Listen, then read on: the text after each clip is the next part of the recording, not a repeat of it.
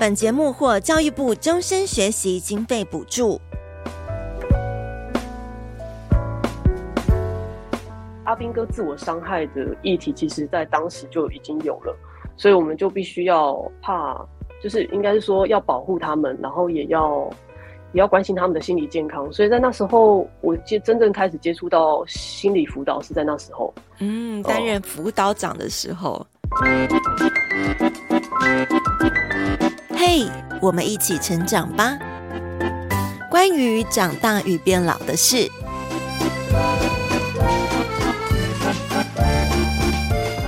大家好，欢迎收听关于长大与变老的事。我是 IU 飘飘。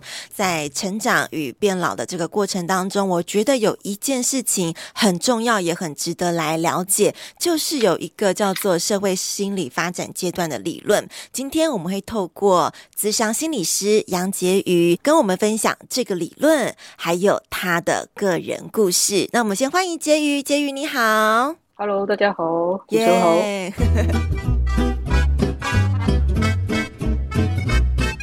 因为婕妤现在跟我在不同的城市，我们一北一南，所以我们透过线上这个收音还有录影的方式，然后我们来做一个访谈，所以会有这个有点远距离的感觉。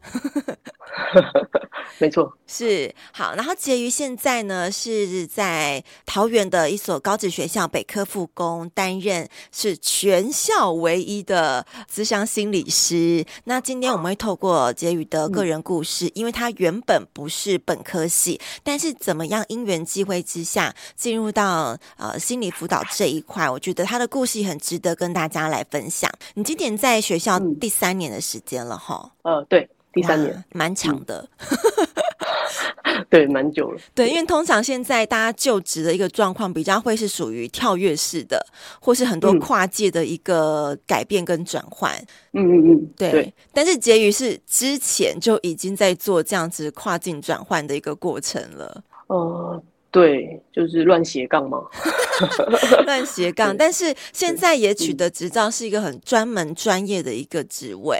好，那我们就先从婕妤呃，为什么会有这样子的改变？因为婕妤本身是在大学的时候呢，是传播科系、新闻科系，但是后来怎么会去跟现在这样的职业有横跨的过程，就是要从你大学那时候，大学毕业那时候开始讲起。哦，对。然后我们那时候大学毕业，蛮多同学会选择，呃，可能是本科系，嗯，的工作，嗯、不管是广播电视或报纸。对。然后也有些同学就是走完全不同领域去探索自己的兴趣。嗯。然后我大三那一年在想未来要做什么时候，其实我对于未来的工作。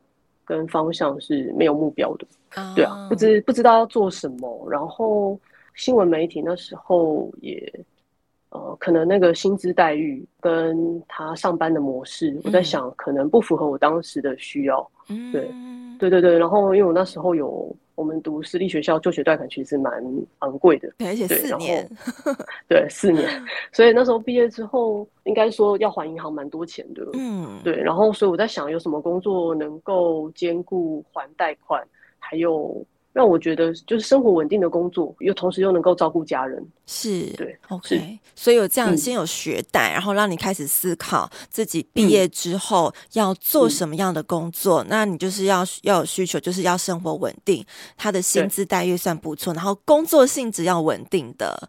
对对，对是是。然后我妈妈那时候就说，因为我妈妈很希望小孩子都去当公务人员，对。所以你们家有几个小孩？是。我们家有三个，家呃，对，我是中间的，所以三个都有这样的期待。对，啊，我哥哥是，对，我哥哥现在是教师，啊、然后我弟弟现在是军职啊，然后然后我现在在公家机关服务，所以就是公教。哇，对对对好，都符合到妈妈的期待了。嗯、对，所以他当时给了这个建议，就是说，如果做一个稳定的工作人员，呃，公务人员的话，然后他建议是我去考军职。嗯。对对，然后当时的志愿役的军官是大学毕业就可以报考了哦，那个学历的一个要求，对，他有学历跟体能的要求，然后还要考试。对，啊，因为婕记得我们那时候大学毕业，就是可能如果像刚婕妤提到传播科系，可能进到电视台啊、广播电台或是报章杂志，嗯、但是你却选择了一个呃公职，然后它是需要有体能上的一个考验。当时候对你来讲会有一个什么样的挑战吗？呃，挑战呃，主要就是那时候要考。国文，然后国文又要考《孙子兵法》，然后认真，我从来没念过，认真还要考《孙子兵法》，然后还要考英文，嗯，对，然后英文就是国文、英文，其实它是有考古题的，就是在坊间是可以买得到过去的军官考题这样。是，然后但体能这这件事情对我来说是比较困难的，因为我。我不喜欢跑步那时候，对，呃，尤其就是上了大学，大家就是你知道会玩的很，大学生活谁在在意那个体能的部分啊？对对对对对，所以呃，就变得那时候要，嗯、呃，记得那时候考试是考八百公尺，然后要在七分钟之内跑完。我自己是跑的，呃，一开始训练是跑的蛮痛苦的。嗯，我们学校没有操场，对啊，对，然后我们只能跑体育馆。不知道哪一层楼，然后它有那个就是环，就是绕着体育馆的地面，然后去、哦、去大致算它的长度，然后我每天就是有空的时候就会去跑步，然后去配速这样子。对，所以还没毕业前就已经先在准备了。对对对，就要先准备考试跟体能的东西。嗯，那其实，在那个时间点，跟你同。班的同学跟你在准备考军职这件事情，已经是很截然不同的。嗯，嗯，除了我们刚刚讲到体能上的一个挑战，还有我觉得心理上面应该有多少会有一些孤单感吧？因为只有你在做这件事情，哦嗯、然后你也可能很难跟人家讨论。哦，那倒是不会，因为我我自己的好朋友他们都还蛮支持这件事的。然后，哦、因为我刚刚说到要配速嘛，对，然后所以有时候大四的课蛮，大三、大四的课比较不多。然后下课的时候，我们刚好在体育馆上课的时候，嗯、我就会有朋友陪我一起到那边，然后帮我顾包包，然后帮我配速，然后陪我聊天，这样 OK 还蛮好的。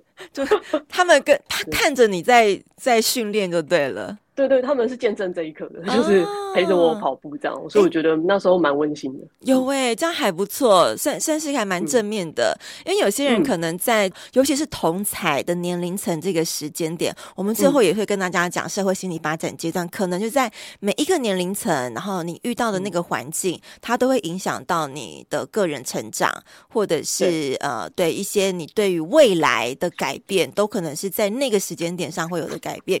那那婕妤算是蛮幸运，就是在独立孤单的在准备考军职这一块的时间啊、呃，同才是有花时间，然后是愿意鼓励你去完成自己的一个人生规划的。嗯，对对对，嗯、他们支持对我来说非常重要。是，嗯、那所以毕业之后是直接顺利考取了军职吗？对，呃，那时候我记得大三下开始准备，然后大四一整年都在准备考试。呃，对，我那时候有考国军的志愿役军官之外，我还要考军事情报局，然后那时候还考了一个公务人员的初等考试，所以那时候就是算是在练笔，然后这样等于是三项，算是三项考试，不同单位。对对对对对，哦、就是尝试这样子，是、嗯、好强大哦！因为你光复一个你不熟悉领域的考试，但是你又一次选择三个，就是这种势在必得的感觉，一定要 对，一定要考上，不然就没有工作了。哦，OK OK，但我想轻松一下，我想问一下《孙子兵法》怎么考？嗯、他会考你策略吗？哦，那个他考试选择题了啊，所以所以其实你只要把他每一章节然后读得很熟，嗯，他有时候就是有点像是，对对对对对，他每一个不同的计策啊，然后他比较像是考国文的感觉，他会说，因为都是文言文，所以他会说那个字代表什么意思，也有可能是一个题目，或者那个字是怎么念。然后或是这个这个策略在讲的是什么？这样有点像是他在考的是选择题，所以其实你读熟了就没有这么困难。OK，哎，那还蛮蛮聪明的考法，就顺便让你们在考国文，但是呢，可以让你们再学习一下《孙子兵法》，以利你们之后可能军职的就职之后会可能会用到的。好，那顺利考取军职之后，呃，你就是一个算是军官阶级的。哦，那时候不是哦，考上之后，其实你只是算是一个入伍生而已，因为你得去成功岭，就像是呃以前当呃，应该说现在当兵也是啊，要先去那个新训单位对。受训练，可能一然后一个月的时间这样子哦，两个月。哦，你是两个月，嗯，对，军官训练比较久一点哦，对，然后是对我们那时候是都待在成功岭两个月的时间，是。对，然后接着再去呃，我们会再分专科，呃，按志呃按成绩分发志愿的专场，然后配到那个专场的学校，是，然后然后到那个学校受训六个月，所以是二加六出来之后，你才可以。挂一个叫做“哦中华民国少尉”的军阶，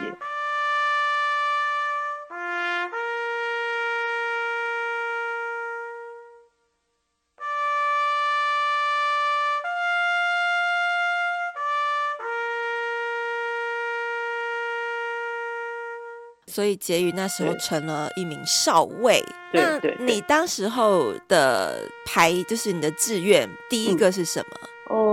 呃我不知道你有没有听过，叫做政战，政战作战哦，有有有，对对对，现在应该是蛮夯的哈。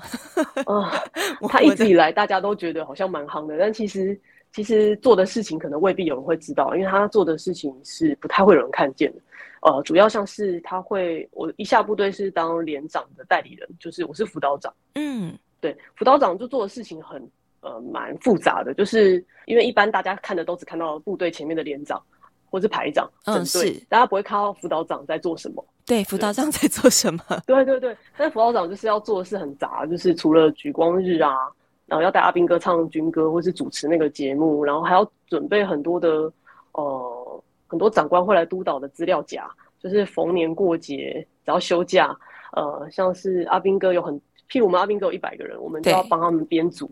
当时要随时的电话回报，我们那时候没有 Line，、uh -huh. 所以那时候都要电话的回报，要接电话，uh -huh. 然后确保阿兵哥在外面是安全的。对，哦、他们出去之后，你们也要随时的追踪。对对对，那所以留守的人就很辛苦，他应该不管留守或放假的干部都得要确保你那一组或是整个连队阿兵哥的安全。嗯，对，所以那时候。这个反而是跟连长一起分担的，因为我们是算是领导职。然后，对，除了这个之外，阿兵哥自我伤害的议题，其实在当时就已经有了，所以我们就必须要怕，就是应该是说要保护他们，然后也要也要关心他们的心理健康。所以在那时候，我接真正开始接触到心理辅导是在那时候。嗯，担任辅导长的时候、哦，对，然后那时候根本就不知道辅导长是什么，因为我选政战只是因为我想当新闻官的，因为我新闻系毕业嘛。对没想那么多，对，所以那时候初次接触到这个呃领域的时候，是也会蛮挫折的啦，因为你也不知道到底要怎么去理解别人。对呀、啊，而且你前面的受训的过程，不光是你刚刚讲到二加六这段时间，应该也没有接触到心理辅导相关的一个训练吧？其实国军的训练。嗯，没有像我们真正在后来进智商研究所训练那么弹性跟活跃，嗯、对，那么自由。嗯，比较那个国军比较希望的是每个人都可以善尽他们的责任，在每个岗位上把自己的工作做好，然后确保自己的安全，也可以照顾彼此，互相照顾这样。所以那时候，呃，对，学到的东西蛮不一样的，所以是蛮蛮是希望他们在部队能够好好服役这样子，以这个出发点在学心理辅导。哦是，所以其实也算是你在那个碰撞期间，然后累积一些相关的辅导经验。那在那个过程当中，你有没有碰到，譬如说你刚刚讲到可能有一点点挫折的时候，或者是你不知道该怎么样协助那个需要去关心的呃阿炳哥，有那个情况吗？嗯、呃，我记得比较挫折的时候，反而是你刚进到，我们会讲下部队啦，就是你到了你的单位的时候。因为我到我单位的时候，我很菜嘛，我比阿斌哥都还菜啊。嗯、他们都很了解那边的环境 啊，然后作息，然后每个干部的个性，包括连长，他们都比我熟。嗯，对。然后，所以我在面对我很多的主管，就是除了连长之外，还会有营辅导长啊，就上上一层的营辅导长、营长啊，还有各个。各个我们会讲的是幕僚，就是他们做行政职的一些学长学姐的时候，嗯，在或是我们下属士官兵的时候，那时候对我来说是一个全新陌生的陌生的团体生活。对对对，然后去觉得除了我要适应那边的生活之外，我还要适应他们每个人不同的做事方法，还有那个单位的属性。嗯，所以我觉得去的时候是前半年，我怀疑我自己可能会有忧郁症，就是常常呃，我们放假了礼拜五晚上休假，然后礼拜天。十点前要回去。对，大概在对我大概在在礼拜天的时候，我就开始觉得很忧郁，我就觉得啊，我要回去，我不想回去的这种感觉。对对对对，我不想回到那个空间里，那个氛围，这样完全不想要回去，所以我那时候就会 有点像逃避吧，就会躲在。辅导长想被辅导了。辅导长很需要被辅导啊，因为那时候我的辅导长也没有辅导我，好不好？他觉得 你要把自己的工作做好，对，嗯、就是他们用比较严厉的方式，军事的这种方式，嗯嗯，对，反而不会有人去了解你那时候的压力什么，有人跟你分享他的心声，那时候那时候反而不会有人这样告诉你，会叫你撑下来，会叫会告诉你说你应该要做什么，你不应该做什么。哇，铁的纪律，还要培养出大家有一个坚毅的性格。嗯，那那半年当中，你怎么样帮助自己的？哦、呃，我想，我想那，那那中间有一个，中间有一个转捩点，就是呃，我换一个连长。哦，对，我中间有换一个主管，呃，反而是对对，一开始那个连长他他有他自他的作风比较强强硬一点，然后帅气的嘛，还率性的嘛，应该是说他自己决定的事情，可能跟别人很难讨论，他不太会跟别人讨论他自己的决定，嗯、所以其实我就只我就是只要配合，但是有时候。他并不会跟我讲的很清楚，或是教教育我，所以有时候我做错了就会很容易被责备。嗯、对，然后后来他他后来去当别的职务，所以我们这个职务换成一个新的学长来做的时候，那个学长就比较愿意把他所学的东西然后分享给我，然后因为他也希望我可以成为他优秀的代理人，然后他教我，然后有时候他不教我，他没有办法教我的时候，我就自己去学。反而在这半年后，我就会变得比较适应。然后再加上他愿意信任我，也会让其他人也愿意相信我能够帮他们解决一些问题。阿斌哥就会跟我讲心事，就会希望我能够跟连长讨论。对，在这时候我就就可以去去取舍，说要怎么样帮他们沟通，当他们的桥梁。所以那时候当辅导长是。慢慢得心应手之后，跟大家的感情都越来越好。啊，那其实这也在这个过程当中，你沟通这件事情很重要。不管是你的后来新的那位连长学长，嗯、他给你一个信任感，然后给你一个空间，让你可以在辅导长这个职位上有做一些发挥。那其实对对对，蛮、嗯、感谢他的。嗯、是哇，那这个其实也是真的是学习耶，在这个碰撞的过程当中。对啊，对啊，那你所以有时候就遇到一些贵人，嗯，职场贵人，对，没错，嗯，嗯，好，那在担任辅导长大概是两年多的时间，对对，然后你 total 的军职生涯是多长？呃，如果不算前面训练的时间的话，那是总共是签五年，五年。那辅导长担任两年多，后来你有再转调其他的单位，是不是？呃，对。然后后来我就去呃上一级的单位去做一些像是行政职的工作，嗯、就是帮长官排行程，带长官去拜会，拜会其他的一些地方的首长，然后或是一些特殊的单位这样。嗯，然后也会帮。呃，阿兵哥办活动，就是变成是一个大型的活动，然后各各个小单位都会来参加，像是 呃负重赛跑啊，大家会背着一个 什么沙袋之类的，对对对对对，然后我们会比赛跑，就是有种官居呃官对不起官兵凝聚力的一些运动啊，对，很有趣，然后办跑步啊、接力赛啊、拔河啊那些，哦就变成我要主办，我要去借那些所有的器材，然后安排时间跟赛程，然后要让长官同意，然后。就是要一层一层一层的协调，这样，我觉得那就是一个全新的工作。但比起来，你有比较喜欢你自己的心里面的感受？嗯、你是有比较喜欢哪一类型的吗？嗯、我后来发现，就是离开了阿兵哥之后，我还就是会觉得，就是当行政职自自由了，每周都可以，就是时间到就可以下班，嗯、然后你不会每个礼拜几乎隔周就要留职，因为我当时只有连长跟我，所以我所以就变成我一个。一个月要留两次，连长要两到三次，这样、嗯、我们两个就对定留，很难回家。所以我觉得好的就是可以按时，呃，按时你知道什么时候可以回家，你可以跟一些家人朋友有一些计划啊，可以出去玩，这样比较能够见到他们，不会因为工作失去了其他生活。但但我但我后来觉得，我也很珍惜跟阿斌哥在一起的生活，那对我来说也是一种生活。嗯、所以我觉得，好像让我选一次，我不一定会离开、欸，我可能还会待在。原来的地方慢慢升官这样，因为离开那边去另外的地方，就是会比较会比较被长官看见。好，对对对，然后因为你做的东西，人家就看得到。但你平常在一个小单位里面，你做的事情可能就找阿兵哥知道，对，会差在这里。从转了行政职之后，我就接着都当行政职了，就直到直到就也很顺利升官，然后到了退伍的时候，我已经是上位了。嗯，对，就是都比别人顺利。嗯，但是我还是会有一个遗憾，就是没有，就是还是会想念跟阿兵哥一起生活日吧。即便他们像现在夏天，他们都很臭，就是男生比较会流汗，但是有时候觉得他们在的地方就充满了笑声，就是一群男生，然后打一些屁话之类的。对对对对对对对对，很可爱这样子。嗯。但会不会也是因为你是那那段时间是担任辅导长，你跟他们有一些比较，嗯、就是我们刚刚提到心理辅导这一块，它是比较有一些近距离的接触，嗯、会比较有真实的感觉。嗯。嗯那时候我我觉得我不是很能理解心理辅导，诶，因为我因为用军事化的方式来教心理辅导，其实也不完全是呃理论的，像是心理学理论的主轴。所以那时候那时候我觉得就是叫辅导长而已，但我并不懂得真的怎么辅导，我只会用我希望别人怎么对我的方式，我去对别人。嗯，对对，所以所以那时候就是我觉得就是常常将心比心，然后呃谁喜欢被骂或者谁喜欢做错事，所以我不会把阿兵哥所做的。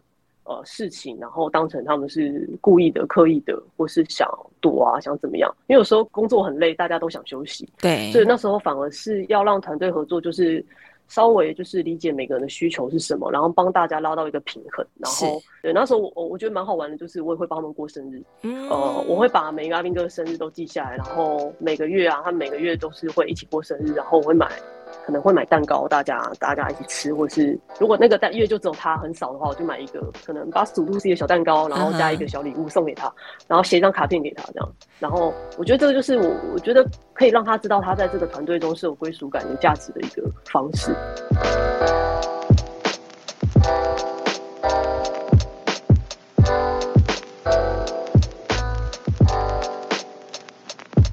这件事是你是以前就有脉络这样传承，还是你愿意自己愿意去做的？那是我自己想到的啦，很用心。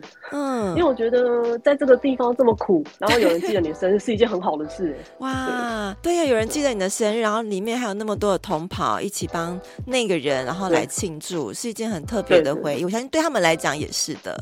我想也是，而且我们有时候过生日的方式不是帮你唱生日快乐歌，嗯、我们是会整你哦。Oh my god！我大概能够想象那些臭男生怎么玩。对对对，有时候就是。呃，玩很大，骗他，骗他，对啊，然后骗他说他表现不好啊，然后把他叫到大家面前骂，然后骂的时候他莫名其妙，哦，为什么被骂了？然后后来大家说，然后就使个颜色，大家一起唱生日快乐，然后把蛋糕拿出来，哦，一定会哭，真的，对，一定会哭，然后哭了之后就会傻眼，然后对对对，就是让他又哭又笑这样。哇，那我觉得从这个过程当中，我感受得到你其实你的心理素质蛮强大的。哎，第一，如果我们像刚刚讲到，你考试上去。之后，然后突然又来个辅导长这个职位，然后也不晓得那个职位到底真正要做什么，或是要要给予什么样的心理辅导给人家。但是你还有这些很多的小巧思，然后你也愿意去做这件事情，因为其实面对人跟人的这个交际沟通是最难的一件事情，尤其你你要服务的弟兄们有多少？哦、呃，大概就是加干部，大概真的是快一百个。在最多的时候，对对对，非常多非常多。哎、欸，这这是已经是一个中大型公司的一个规模嘞。听起来好像似乎是哦，是啊、那时候没有那种感觉。如果你是人力长的话，哦，对，那时候没想那么多。对啊，是。所以在这个碰撞懵懵懂懂的过程，你在军职生涯五年多的时间，然后你是在三十岁前做了一个另外一个人生转捩的一个决定。关于长大与变老的事，在网络广播 BOSS Online 也收听得到。每周五晚上七点准时开播。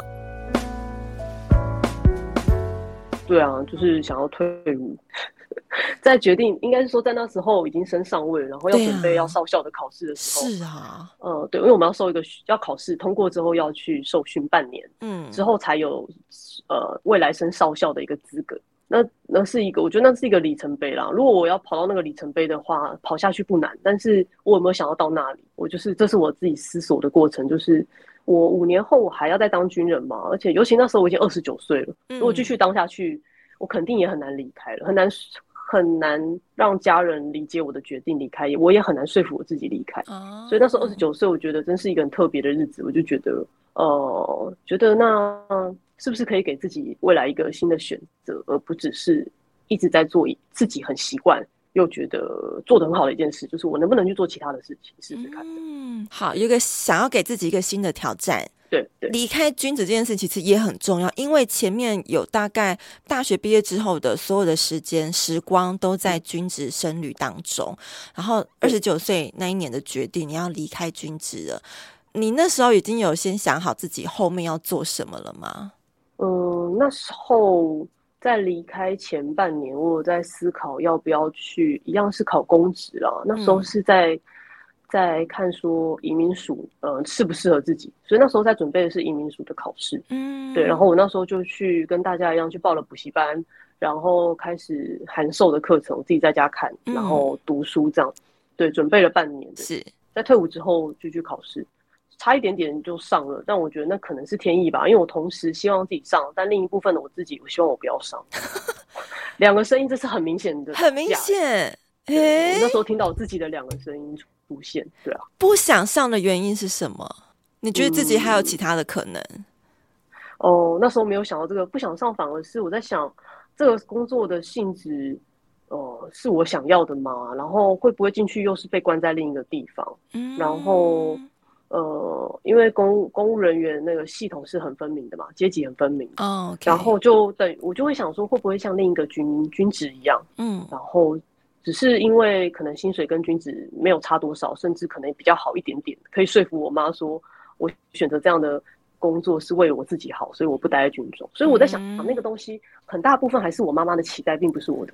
哦，对，可能在你在做选择的那一刻，嗯、你还是会以长辈这样子的想法去帮自己做个决定。对，而且是那时候是最。突然要，应该是说下定决心要离开的时候，反而出现的会是第一个是妈妈的期待，而不是我真的喜欢做什么，我想做什么，我好像并不这么清楚。这样是对，我想这是应该是每一个人在从学生这个身份，一直到出了社会之后，开始慢慢学习怎么样为自己来负责这件事情。嗯，对，可能是一个天意让你没有考上移民署。嗯，那个时候你有默默就是很默默愁吗？那怎么办？我该怎么办？因为已经决定要 出来了。哦，对啊，那时候我在想说，呃，就差三分，还要不要继续考？然后，啊、对，然后我我妈妈说，你那函授函授既然可以读两年，你就再考一次好了。Okay, 然后 再鼓励你一次，对，再再考一次这样。然后我当时是因为那时候是七月考嘛，嗯，暑假的时候考完，然后放榜，然后没没有上。然后我那时候想说我要做什么，可是我又在想。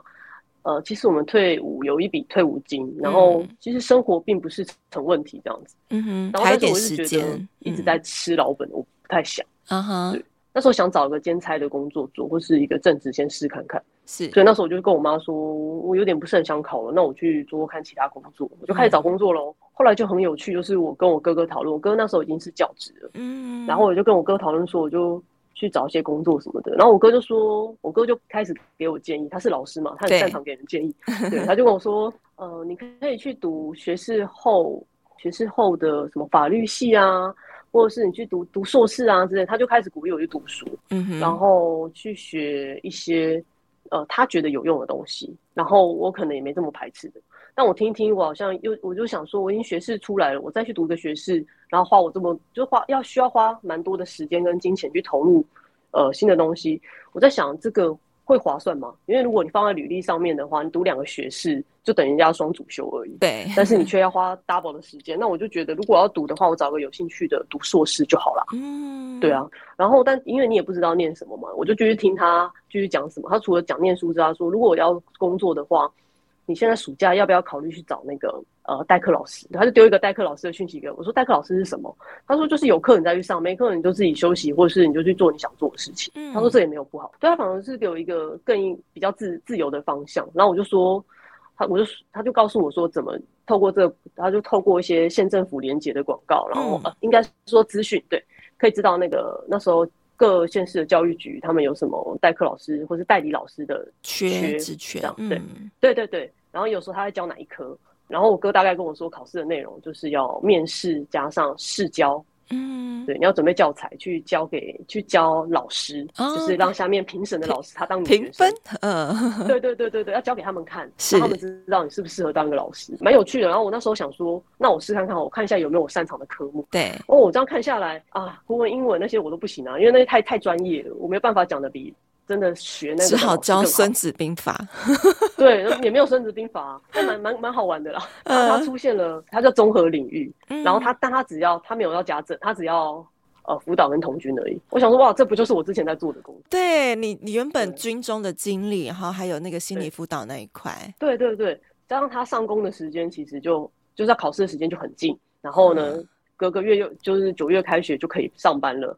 然后。那那个学校就在我家附近，uh huh. 我觉得这就很很非常巧，那我就去应征了。是，大概是那个时候就决定试试看这样。嗯，好，所以代课老师算是你在更进一步的接触到心理辅导这一块的一个领域。嗯、那当了代课老师之后，后面应该有一些刺激点，或是让你有想要说，哎、欸，那我可能想往这个方向进去进行下去的，呃，的一些方向是什么？呃，觉得那时候蛮。蛮单纯的，就是当代课老师就是有课再去嘛。然后我那时候教的是国一的学生，就是七年级的孩子，嗯、他们刚从国小毕业，然后来到这个新的学校，嗯，很稚嫩，然后 很可爱、很闹的时候这样子。然后那时候带他们的时候，我自己也有一些调整，像是我刚从军中离开，带有很多那种军人的管理的那种态度，哇，所以一开始教他们的时候是蛮严格的，嗯，对啊，因为他们真的很皮很吵。然后我会很受不了，我也不想影响到别班上课，是，所以有时候会用比较高压的方式去。例如，例如你会怎么样教他们一字排开，然后稍息立正，喊口号？没有，没有，没有这个，没有，没有，没有要教这个，可能会有时候会比较凶啊，讲话比较大声一点，然后可能会让他们知道我的原则是什么，这样就是这样带他们。但但是，即便我这样带他们，还是很多学生很爱靠靠近我，跟我玩这样。但是有些学生他就真的不理你哦，他很排斥这样的方式啊，他是有就是很有想法的小孩。对对对，很有想法，所以那时候我就会觉得很挫折，就是可能会有一半的学生他没办法接受这样的方式，一半的他是觉得没差，因为他们可能本本身就很乖了啊，他们就觉得没差。所以后来我下学期反而去采用另一种方式，就是比较弹性的方式，然后跟他们多沟通讨论，然后用一些可以让他们呃发挥他们自己特质的方式，像是有些学生他可能考试考不好，但是他同军绑绳结就绑得很好，嗯，那我就会请他。考完试之后去教其他同学，我帮他加分哦。对对，然后有机会可以合作，对对对。然后或是或是小老师，呃，我也会帮他们过生日，就是会记得他们的生日，然后谢谢他们帮忙当小助手。或是学生如果对对，或是学生他在某些方面有成就，他愿意跟我分享的时候，我也愿意写小卡片给他。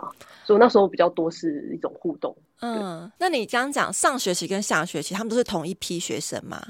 对，完全是一样的人。那他们有感受到老师的转变吗？有啊，有，他们有，就是笑容比较多啊，然后愿意在互动的人变得更多啊。对对对对，我我觉得我自己转变是蛮多的。嗯，然后我因为我在想说，教育不只是只有一种方法。对。然后如果我不喜欢那种方法，要别人这样做，我觉得只是我自己求效率而已，并不是真的能够理解他们的做法。是。哇，但是其实转变也蛮大，从原本辅导一群阿兵哥，然后到了七年级国一学生，客群非常大的不同，但都让你去有不同的经验，去体验到跟不同年纪的人或是不同背景的人的沟通方式。对，结语呢，就你的人生当中历经了好多种这种考试的一个阶段哦，考试。就比别人多很多啊！你毕业后有个考公职，然后还考一次考了三种。这个离开军职之后，又去考移民署，当了这个代课老师。你又想要再进修，又再考了一次试吧？对，我又在 考研究所。考研究所的天哪，人生好多考试需要过。对啊，我也在想，我应该考完心理师，应该不用再考了。结果呢？还会后面还会有吗？心理师之后没有，除非我要再转行，应该目前应该是没有。OK，我不想再考试了，好累哦。不过你还蛮会考的感觉啊。对啊，我在想说，我应该是蛮考运蛮好的，考运蛮好，好，所以应该是你在担任这个代课老师之后，然后有一些想法，让你想要在进修，呃，去来读相关心理的一个课程。对，我那时候想要当的是，就是当辅导老师啊，就直接在学校里面当。你那时候就蛮就是确定的，就跟他们这个小孩相处的过程中，对，然后发现其实还很多孩子需要辅导哎，而且很多家庭问题会影响到孩子呃上课的状况，然后跟学习。啊，跟怎么样就身心灵状态的品质会差很多。哇！然后有时候蛮舍不得他们在那样的家庭长大，但是你在学校，其实我就代课老师，因为没办法帮到他们什么，嗯、只能有时候下课他们来找我就陪陪他们这样子。是，但是对那个东西还是很短暂的。然后我也在想，要怎么样能够多陪这些孩子去讨论他自己。可是我那时候就是其实也不懂，嗯，所以。所以我想说，那如果去读个刚好去读个研究所，然后学了一些东西回来，然后做了这个职位，我想对不管对自己啊，对这份工作，我觉得我觉得都是会有更多意义的。嗯，是好。那个时候决定要再继续进修，是教育资商研究所。对，其实呃，我那时候以为要读心理相关的研究所才可以去当辅导老师，嗯，再去修教程啦，同时修教程。对对。哦，我那时候没有想到说，哦，其实考教育研究所修个辅导学程也是可以当辅导老师的。哦，就另外多修这些相关的课程，累积那个学分就可以。对，其实教育研究所就可以了，而且相对好考。哦、所以我那时候有点有点初生之犊不畏虎吧，然后应该是说就是呆了，然后我就报了一个大家抢破头的智障研究所，反正你很会考嘛。哦，那时候反而不用考，就是书审跟面试。哦，我推真的，我去我去用推甄，可能因为你有相关背景的一些经历，对，我想说会不会比较吃香一点？嗯，对，就试看看这样，就蒙被蒙到了，所以我就是我就去 我就去读书了。智商研究所的学校是哪一所？哦，我念的是桃园铭传的，对，OK，是商与工商心理研究所。然后你刚刚讲说专门的心理研究所比较困难的意思是什么？呃，意思是说我们呃就是。开开智商啊，或是临床心理的研究所的学校很有限，嗯，然后然后名额也不多，嗯，对，然后想进来的学生非常多，他们甚至还要很多很很辛苦，还要去补习。你有观察为什么那么多人想去做这件事情吗？是大家有感受到我们社会很多人想要了解自己，或是想要照顾别人，像你的体验，还是它是什么样一个契机呀？呃，有些人当然是像你说的，想要了解自己，哦、他想要透过来学习，然后认识自己，嗯，然后也有些人是存着想要帮助别人，然后也有一些人是，哦、嗯，对啊，对啊，对啊，当然还是会有一些人是过去就读心理心理系，嗯、所以他想要继续读心理所，嗯、就是可能没有想太多，就觉得继续念，是。对，然后或是也有一种就是他对于当心理师充满的非常多理想化的想象。哦，oh. 对，对，他觉得可能薪资高，呃，然后脾气好吗？呃，很有弹性吗？很自由吗？受人敬仰吗？或是怎么样？或、oh. 是对被人需要吗？可能会有一些他自己一些想象，所以他他来考这样。是，嗯嗯，因为就我们这种一般人的想法，是觉得心理上确实是一个呃，毕竟是师字辈的嘛，它是一个专业领域的，但是在那情提之下。你要去做这件事情，是自己的心理层面应该是要有可以 cover 未来可能发生很多人与人之间的一些问题的一个能力。嗯、所以我，我我是蛮惊讶，就是你刚刚提到有很蛮多人是考呃相关心理研究所，我也我也觉得蛮蛮开心的。对啊，对啊，这个社会也需要很多被治愈的能力。嗯嗯。嗯对，这社会很需要，但是我觉得推广上或是个人去寻求协助上，反而没有这么多。嗯，好，嗯、这个我们后面可以来聊聊。我们跨出去社会之后，可能有些什么样的能力是我们自己可以来具备的。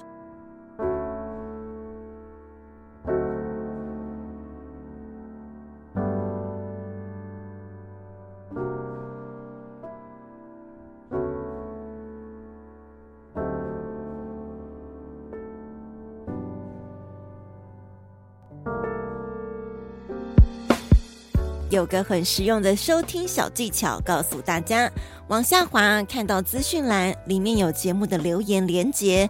如果待会你听完觉得诶不错哦，请五星评论加留言，还可以抖内请我吃一块软饼干，让我们继续创作。